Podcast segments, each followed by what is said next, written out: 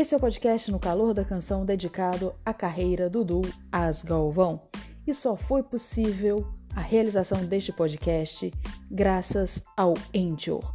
E o podcast surgiu de um programa de web rádio do mesmo nome.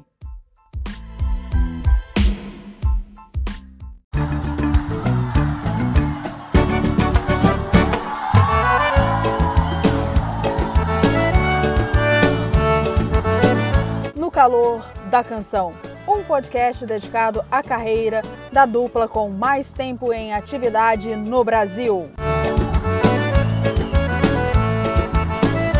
As Galvão.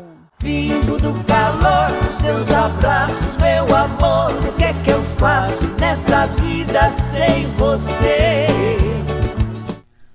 Estamos aqui de volta com o podcast No Calor da Canção, contando a história do duo As Galvões, mais de 70 anos de carreira, chegando à marca dos 75. E estamos aqui mais uma vez com o parceiro Mike Monteiro para a gente com mais dessas histórias dos discos, das gravações das meninas Mary e Marilene. Olá, Michael. Oi, Di, boa tarde, boa tarde a vocês, nossos ouvintes, boa tarde ao Jonathan também, que está aí nos auxiliando.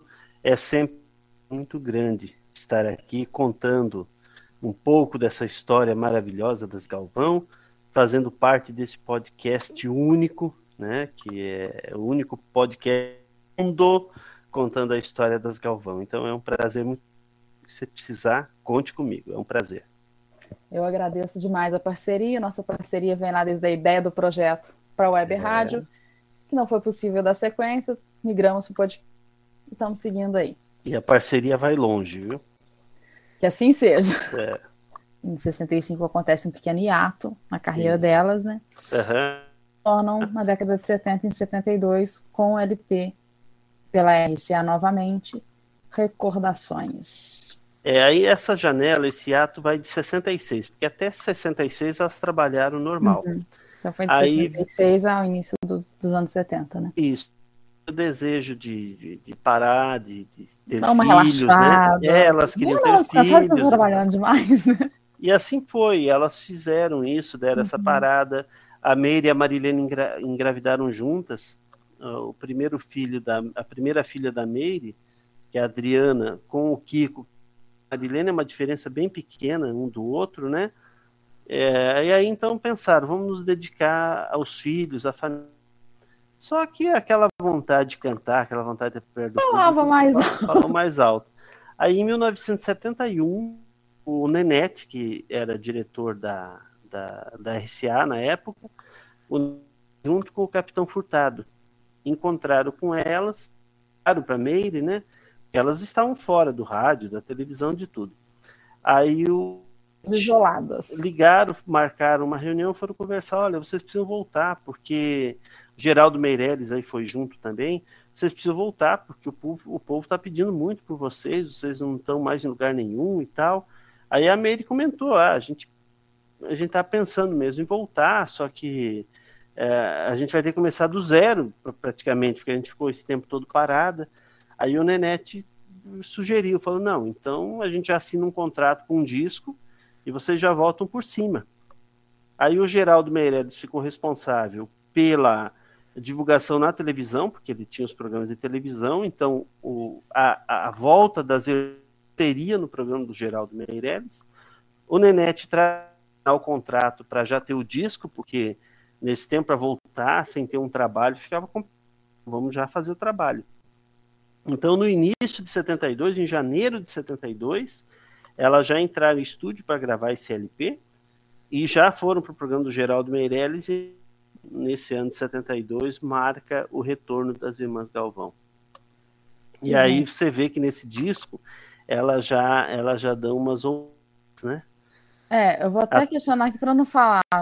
Tô achando que eu vou falar besteira? Para ter certeza é. que eu não vou falar besteira, eu vou questionar. Raulzito é Raul Seixas, né?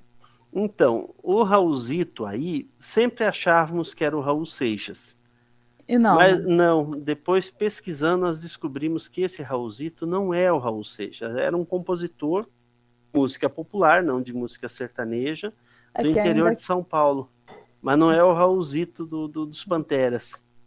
Porque E no livro ainda tá, né?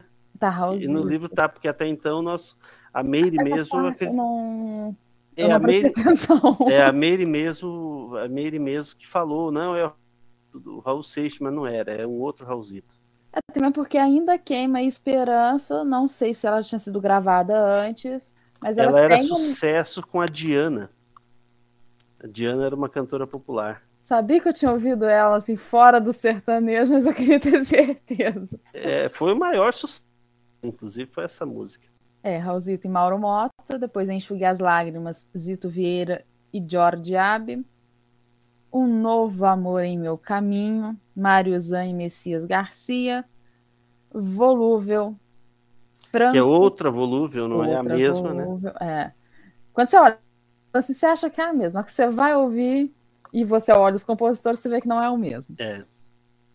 e Ivo Mai- Mainardi, Andones, Zacarias Mourão e Zé do Rancho.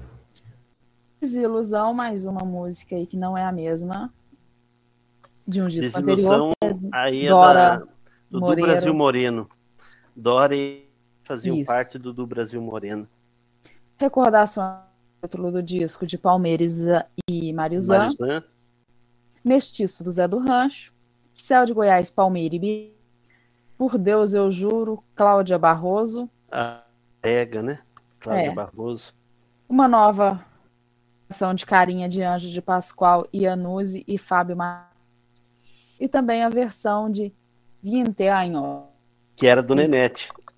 versão de Juracirago. Isso, que 20 anos foi Nenete e Dorinho. Então, lógico, né? Para marcar Uhum. esse retorno. Quando o Nenete, o diretor da gravadora, tem que ter alguma coisa dele, né? Então, 20 anos. Mas aí o que chama atenção realmente é a esperança. E por Deus eu juro que é da Cláudia. São eram nada a ver da música sertaneja. Uhum. Cláudia Barroso era um cartaz da, da chamada música brega e ainda queima esperança, sucesso. Jovem Guarda. Então elas ousaram, né? Então uma retomada depois de um hiato aí com de seis anos praticamente, elas retomaram e mesclaram com a música tradicional, como a gente vê aí recordações de Goiás, ah, trouxeram algumas regravações como Não Me Abandones e Carinha de Anjo, Uhum. usaram em colocar, eh, fazer um pouco dessa mistura com, com a música popular. E foi um disco bem. Foi um disco bem Elas tiveram- aceito. Eu não sei se eu vou usar a expressão certa, que elas tiveram sorte nas escolhas da música, vindas mais da MPB, para ir, não assim colocando todo um teor sertanejo, fazendo aquela mescla do sertanejo com a MPB. É, ela, isso tem o dedo delas, que por mais que sempre teve produtores e tal, o repertório sempre passou por elas. Elas nunca Uhum. gravaram nada que elas não se sentissem à vontade para fazer. Então, eu acho que essa é uma grande diferença. É, às vezes acontece artista gravar só o que o produtor impõe, a, a visão do produtor nem sempre vai de encontro com aquele gosto pessoal, e, e no caso dela sempre houve essa simbiose. E Aí já vem um disco assim, um pouquinho mais seguido. Em 73, pela Califórnia, o Graças a Deus. isso. Aí já é. com Supremo Anelo, Alfredo Smith, Graças a Jesus Lacerda, Casa de Deus Francisco Lacerda, Terra Webster, Meu Jesus Francisco Lacerda, Segue-me, Resgatados do Senhor, Jovem Cristo, Vencendo Vem Jesus, Melhor Fazer por Cristo, Graças, Bendito Cordeiro, Cantarei Osanas, de Paulo Mar Macalão e de Dona Mary, Testemunho, Aí é que eu uma- adorei por sinal. Aí até tem uma situação, eh, tem uma falha, é uma falha de impressão. Esse disco, na verdade, ele é de 75. Eh, Aí saiu como 73, mas ele é de 75. Certo. 75, a Meire se converteu à igreja dos irmãos Menonitas. Não sei dizer o nome, eu acho que é Menonitas o nome da congregação. Uhum. E ela se converteu nessa época. Tanto que na, no, no verso do, do, do, LP, o livro não vai ter mais nada. Não, essa é só a capa. É, na capa, no verso do LP, do batismo da Meire. Né? A Marilene não se converteu, só a Meire. E foi um disco assim que elas fizeram em forma de gratidão.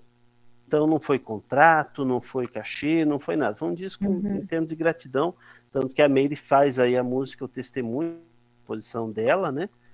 É, que é assim, é uma de agradecer por tudo que elas tiveram e tal. E de certa forma contribuía também com a congregação, porque se eu não me engano, os direitos de venda desse disco ficaram com a congregação e a Meire acabou ficando assim atuante dentro da igreja por dois anos. Aí depois ela não conciliar os trabalhos na igreja com o trabalho, então uhum. ela parou. Mas foi foi o que ficou nesse período e resultou nesse LP que a, que torna-se, né, um que faz parte da carreira das irmãs Galvão. Sim. tempo, não está aí no livro, mas ela, nesse ano de 75, outros dois trabalhos na Califórnia, é, pela igreja, aí onde, junto com a Meire a Marilene, fez parte a Márcia, a irmã caçula delas. Então elas foram o chamado Trio Feminino Ternura.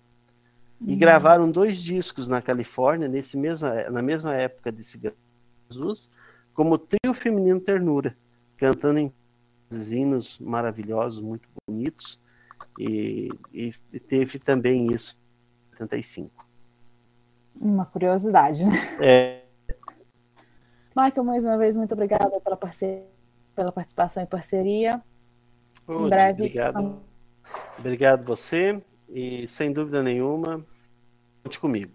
Tá bom? Até o breve, que muito breve. Tá Será sempre breve. um beijo para vocês todos. Abraço. É.